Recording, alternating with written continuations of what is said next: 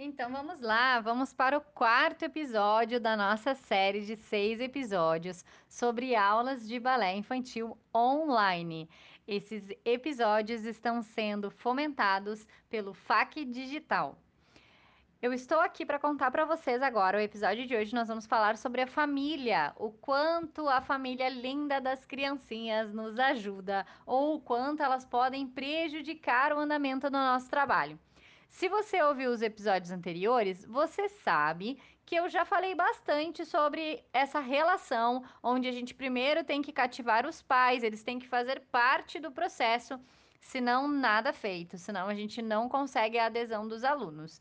Mas depois que essa primeira etapa está concluída, a gente não pode se dar por satisfeitos, né? Não, tá, não vencemos a guerra ainda, somente a batalha. Apesar de eu não gostar dessas é, associações com guerras e batalhas, né? Mas enfim. O uh, que, que acontece? A gente precisa primeiro estabelecer os limites com os pais. Para isso, é muito importante que a gente faça combinados. Eles podem participar da aula? Podem. E eu vou dizer para vocês: esses mesmos combinados foram usados em sala de aula. Quando a gente convida os pais para aula aberta, a gente sempre pede que eles se coloquem na posição de aluno. Não adianta eles chegarem lá e quererem se comportar como pais, ou como autoridades, ou como é, inatingíveis modelos, né? Eles têm que se colocar como alunos. Eles estão no mesmo patamar das crianças naquele momento. Por quê? Primeiro, porque a criança se sente acuada pela figura do responsável, ela se sente na obrigação interna, lá no subconsciente dela, de buscar aprovação. Então, ela sempre vai estar fazendo as coisas buscando essa aprovação dos pais. Se eles se colocam ali como pais, isso fica é, reforçado. Então, eles precisam se colocar ali como iguais, como colegas, né, lado a lado, para que a criança consiga ficar um pouco mais à vontade. Então, se eles querem fazer junto à aula, se eles ficam por perto o tempo todo, eles podem, mas eles têm que entender que eles também serão alunos. E é isso que a gente faz nas nossas aulas abertas também. Em sala de aula, antigamente, quando era presencial, né? É, depois que a gente entendeu, então, essa relação, a gente precisa estabelecer esses combinados. Nós tivemos alunas que só conseguiram fazer aula online quando os pais saíram de perto. A criança ela não precisa ficar sozinha, especialmente quando ela é muito pequena, porque ela pode precisar de ajuda com a tecnologia. Mas a gente precisa não estar em cima. Sabe, a criança tá ali naquele quadradinho que sobrou no quarto dela, e aí o pai senta na cama, ou a mãe, né, o responsável, senta na cama e fica ali esperando, olhando para a criança. Isso é impossível. É, nós mesmos, quando temos alguém perto da gente, quando a gente está fazendo um vídeo, fazendo uma aula, a gente se sente diferente, né? A gente se sente observado. Então a gente precisa levar para eles isso. Sabe, quando a gente está fazendo uma coisa que a gente não quer que a pessoa fique por perto, a criança também se sente assim. Dá espaço para ela. Outra coisa muito importante que eu falei bastante no início da pandemia foi a questão da privacidade. Muitos de nós perdemos a privacidade, porque não é só a questão da privacidade de eu entro no meu quarto e fecho a porta. Quando eu ia para a escola, né, eu criança, quando eu ia para a escola, eu tinha um momento onde eu estava com pessoas que não me conheciam de alguma forma, né, não conheciam determinados aspectos, então eu podia agir com elas de outra forma. Nem as pessoas da minha casa não ficavam sabendo exatamente tudo que eu fazia ali na escola. Então, de alguma forma, eu tenho uma privacidade diferente. E isso se perdeu né, no momento das aulas online. Então é muito importante que a gente traga para a consciência, para os pais, isso, para que eles consigam entender e consigam dar um pouco dessa privacidade de volta para as crianças. Ela é fundamental para as crianças e para os adultos, né? Claro.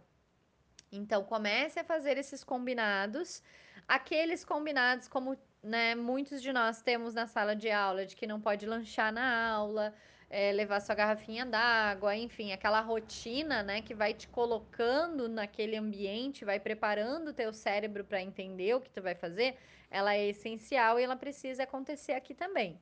Então, nesse sentido que a gente busca esse auxílio dos pais. Outra coisa, É, a gente não pode cobrar demais os pais, nem cobrar de menos. Então, quando a gente pede o auxílio deles, é, especialmente para aqueles que estão pedindo antes da aula, tipo, ah, hoje eu preciso que você providencie 10 caixas de ovos, mais 5 colheres, mais bicarbonato, mais não sei o que. Sabe quando a gente começa a pedir um monte de coisa? Isso a gente vai estar tá prejudicando que eles nos auxiliem, né? Que eles fiquem do nosso lado. Então a gente precisa achar essa medida que pode ser tênue, porque depende de cada grupo que a gente tem na nossa volta. Por exemplo, crianças, e aí vamos combinar que elas não deveriam estar com a babá, mas crianças que estão com a babá, vamos supor que a babá mora na casa. Elas podem ter mais facilidade de ter auxílio para ter esses materiais. Né? Eu tenho uma aluna que durante a aula ela pede tudo para a mãe. Mãe, me alcança minha aguinha. Mãe, pega para mim tal coisa. Mãe, não sei o que, não sei o que. E ela é grandinha. Eu estou vendo que a autonomia dela está prejudicada, que ela não está exercendo a autonomia dela. Então, isso não é positivo, apesar dela não estar vendo, apesar de neste momento eu não conseguir ajudá-la a desenvolver isso, porque eu não consigo é, interpor antes dela falar, né? Não pede para tua mãe muitas vezes, uma, muitas coisas mudaram a partir do momento que a gente começou a se sentir observado também, né? Então eu vejo que muitos pais estão ouvindo a aula e não estão vendo. E aí a gente tem um problema maior ainda. Sabe aquela frase, é, frase fora de contexto é pretexto para heresia? Então a gente tá roubado em certos aspectos porque eles podem ouvir uma coisa e entender outra. E aí, porque eles não estão vendo, eles não estão participando do contexto. Então, por isso também é importante você gerar valor na sua aula e você fazer eles entenderem o que está acontecendo ali. Então, você gera valor quando você conta quais são os objetivos daquela aula, o que, que você vai trabalhar, o que, que você está ensinando, o que, que você está buscando atingir com aquilo que você está fazendo. Assim você gera valor. E também você consegue trazer essa conexão né, para junto deles quando você começa a explicar o que está acontecendo e você consegue então ter um pouco mais é, do apoio e da aceitação deles também. E aí você acha essa regulação, né, para não cobrar, não exigir demais, não dar um monte de informação também que eles não vão acompanhar, né, não vão processar.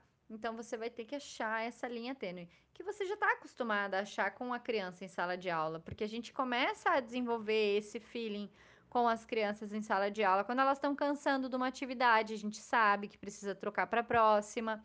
Agora a gente vai ter que, né? O nosso leque também aumentou, porque a gente está começando a cuidar também dos pais nesse aspecto, especialmente aqueles que ficam junto. E a gente tem que entender que tem muito responsável que está carente. Então, eu canso de perguntar as coisas na aula para as crianças, porque a gente trabalha muito com isso, né? Com a participação das crianças ativa ali, com a voz, né? Se comunicando e se posicionando. E os pais responderem, porque estão carentes, porque querem falar também, porque querem ser perguntados também, né? Outra aula eu perguntei: ah, então, sobre a volta das aulas, vocês ouviram falar alguma coisa? Pensa só, o mundo pirando, um monte de notícia na TV sobre a volta da aula para as escolas. O que, que será que está passando na cabeça das crianças? Alguém parou para perguntar para elas? E aí, dentro da nossa programação, a gente tinha uma aula que falaria sobre a volta às aulas. E aí eu perguntei para elas como é que elas estavam se sentindo, se elas tinham ouvido a notícia sobre o assunto e tal. E daí as mães começaram a se atravessar. Não, porque a fulana não vai voltar, porque sei... mas eu não tô perguntando se elas vão voltar, eu não tô preocupada se elas vão voltar agora. Não era essa a questão, eu quero saber como é que elas estão se sentindo. Então, tudo isso, e a gente tratou isso ao longo de toda a aula, né? Tanto que elas começaram a aula dizendo que elas queriam muito voltar e tal. E aí a gente fez uma aula onde elas colocavam tinham que colocar a máscara para fazer alguns exercícios e tinham que passar álcool gel toda vez que o alarme despertava, para elas entenderem como é que essa ia ser essa volta, porque elas querem voltar, mas elas querem voltar para aquilo que elas lembram do que elas tinham antes, né? não para essa nova realidade que a gente vai voltar. E aí, quando terminou a aula, muitos disseram: Ah, prof, pois é, melhor a gente ficar em casa, né? Porque tá seguro, tá limpo. Enfim, começaram a entender. E, e era uma aula onde a gente, nosso objetivo socioemocional é mostrar que tudo tem um lado positivo, né? E aprender a, aquela expressão enxergar o copo meio cheio. Então a gente falou sobre isso, que a aula online também tem o lado positivo, né? Que elas podem fazer na, na tranquilidade da casa delas, que é mais limpo, que é não precisa usar máscara, que vai ficar dando aquela sensação de sufocamento. Muitas, né, falaram da sensação de sufocamento da máscara enquanto a gente faz uma atividade física. Então a gente trouxe à luz esses, essas questões, sempre trazendo para os pais também isso junto, para que eles possam entender do que, que a gente está falando, o que, que a gente está fazendo, com esse cuidado, né, para que a frase fora de contexto não seja um pretexto para heresia, para que eles não nos entendam mal, né, tomando essas devidas precauções. Então, eu acredito que do ponto família, né, a principal questão sobre as aulas online está na gente buscar então esses combinados, eles são essenciais, né? Essa antecipação de o que, que eles vão precisar fazer, o quanto a gente precisa deles, como que eles podem ajudar.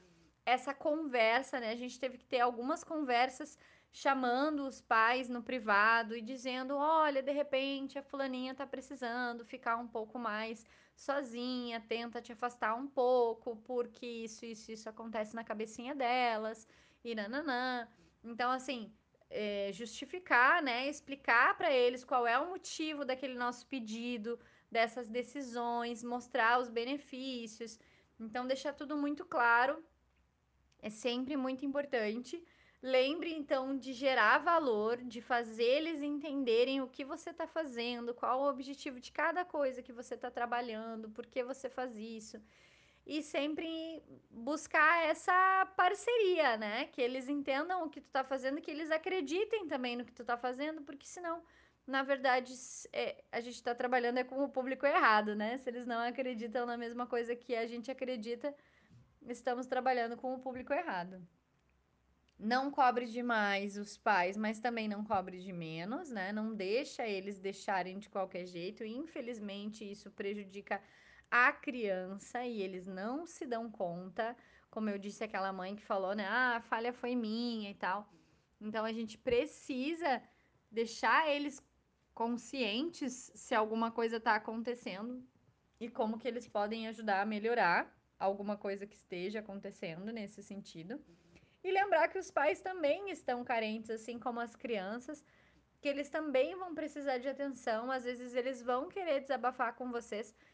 Uma coisa que nós temos e que daí pode mudar muito as relações, porque eu sei que algumas professoras não têm, é ter todos os pais no, no WhatsApp. Nós temos as turmas e todas as professoras têm acesso aos pais. Isso é muito importante. Claro que existe um nível de profissional, né? Exige-se um nível de profissional para que ele tenha acesso aos pais. Não é qualquer professor em qualquer nível que pode ter acesso aos pais, porque pode acabar falando bobagem.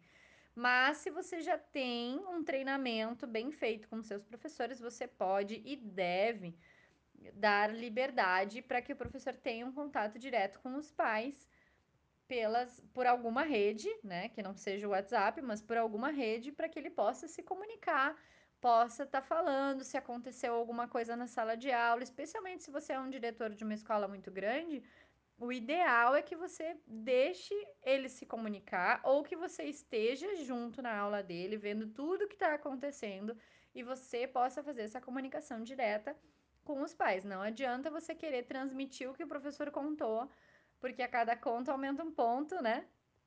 Então já vai chegar diferente do que aconteceu. E se, se a pessoa te perguntar, ah, mas a fulaninha não falou isso ou não fez isso, você nem vai saber responder. Então a gente precisa dessa comunicação, dessa aproximação. Não tenha medo que o seu professor é, vai sair da sua escola e vai levar os alunos porque você deu um número de WhatsApp, tá? Porque você passou o contato, porque ele pode fazer isso sem ter tido o WhatsApp de ninguém. Isso é uma questão de caráter. E é aquela história, né, do Mário Quintana. Se. Acho que é o Mário Quintana. Se, se voar é porque nunca foi meu, né?